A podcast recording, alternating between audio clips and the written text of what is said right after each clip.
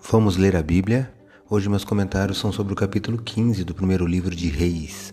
Sou o professor Décio Henrique Franco este podcast segue o projeto Reavivados por Sua Palavra da leitura diária de um capítulo da Bíblia. Este capítulo relata a história de alguns reis. Em Judá aparecem os reis Abias e Asa. Em Israel, depois de Jeroboão, foram Nadab e Baasa.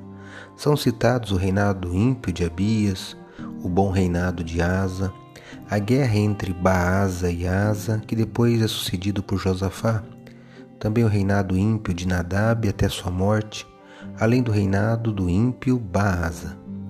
Destaco os versículos 11 a 14 do capítulo 15, aqui de 1 Reis, que leio na Bíblia, Nova Almeida Atualizada. O texto está assim: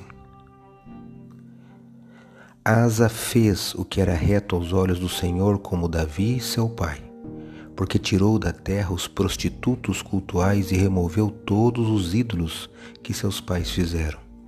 Ele depôs também Maaca, sua mãe, da dignidade de rainha-mãe, porque ela havia feito uma abominável imagem para servir de poste da deusa Azerá.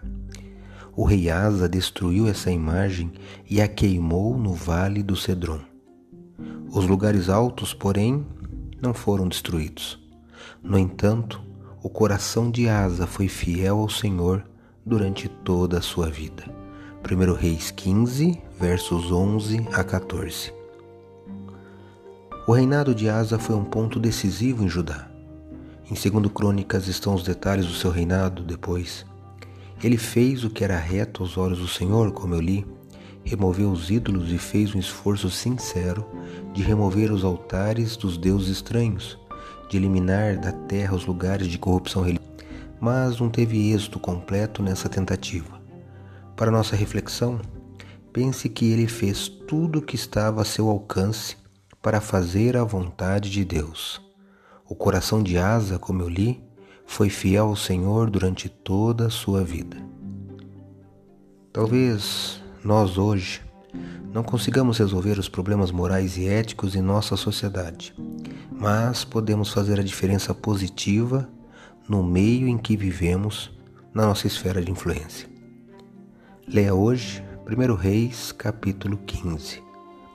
Esse foi mais um episódio diário desse projeto de leitura da Bíblia apresentado por mim, Décio Henrique Franco. Um abraço e até amanhã.